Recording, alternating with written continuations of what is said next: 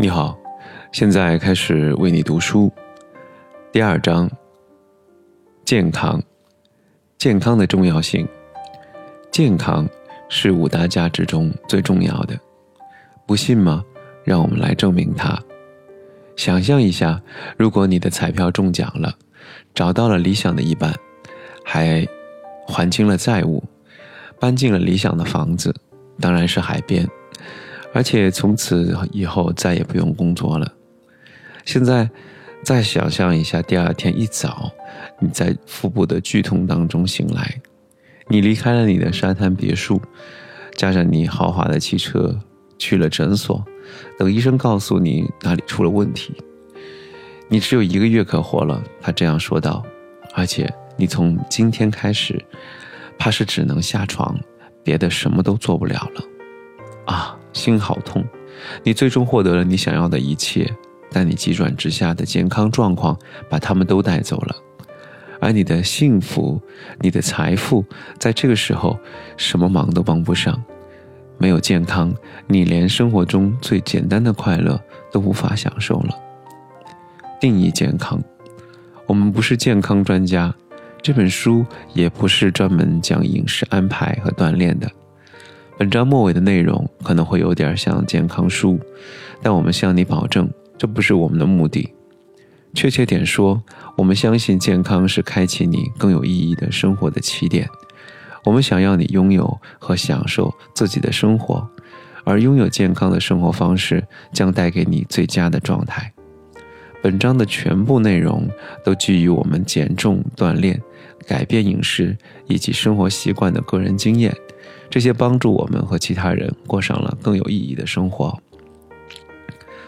出于写作的目的，一般情况下，本书提到“健康”一词时，指的是身体健康。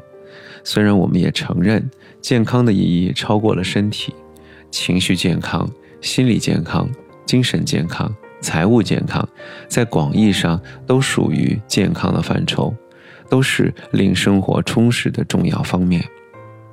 健康不是终点，我们对身体的健康往往有一种被误导的非此即彼的观点。刚好就有一个合适的例子，有一位读者因为我们的文章“你可能要垮掉的是一个迹象”当中的一个迹象，大为不快。他不喜欢我们所写的关于健康的一部分，声称我一直都是极简主义者网站的超级粉丝。但这篇文章让我很恼火，因为它给人一种在批判病人的印象。这篇文章如果只谈十点的话，或许会好一些。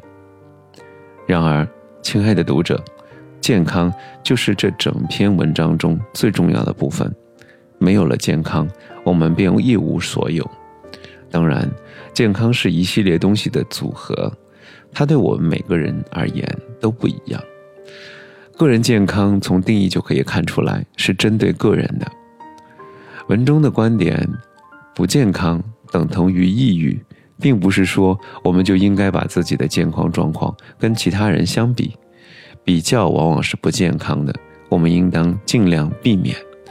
这句话也当然不是对任何抱养之人的批判，而是说我们都想拥有相对自己而言的最佳健康状态。举个例子。Joshua 在八年级打篮球时受了背伤，那是二十年前的事情了。现在他的脊椎依然有问题，不仅会疼痛，不管是跟体操选手、强壮的运动员，乃至普通的三十岁男子相比，这个伤都明显限制了他所能做的动作。他有时甚至都没法自己系鞋带。然而，这并不意味着 Joshua 就不应该努力让自己达到他所限制下的最佳状态。这样看来，健康是相对的。因此，如果我们想要幸福，就应该努力达到自己最佳的健康状态。无论是否有受伤的筋骨、疾病、油或其他毛病，事实上，网上充满了各种闪光的范例，有着疾病、残疾。或背部受伤的人仍然过着有意义的生活，因为他们在自己力所能及的范围内过着最为健康的生活。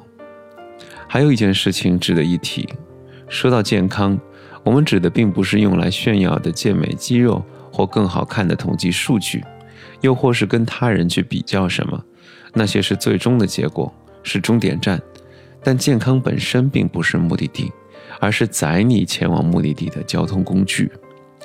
所以，Joshua 或许因为他受的悲伤，永远也进不了 NBA，但那并不意味着他就该为此感到挫败、伤心、消沉。不是的，这意味着他应该好好对待自己身体这辆车，为其提供日常的保养，比如说每天做伸展、按时锻炼。偶尔去看脊椎按摩师，同时保持健康的饮食习惯，保证充足的睡眠，每天做冥想，这样他才能够更好的享受前方的旅途。健康本身并不是目的地，而是载你前往目的地的交通工具。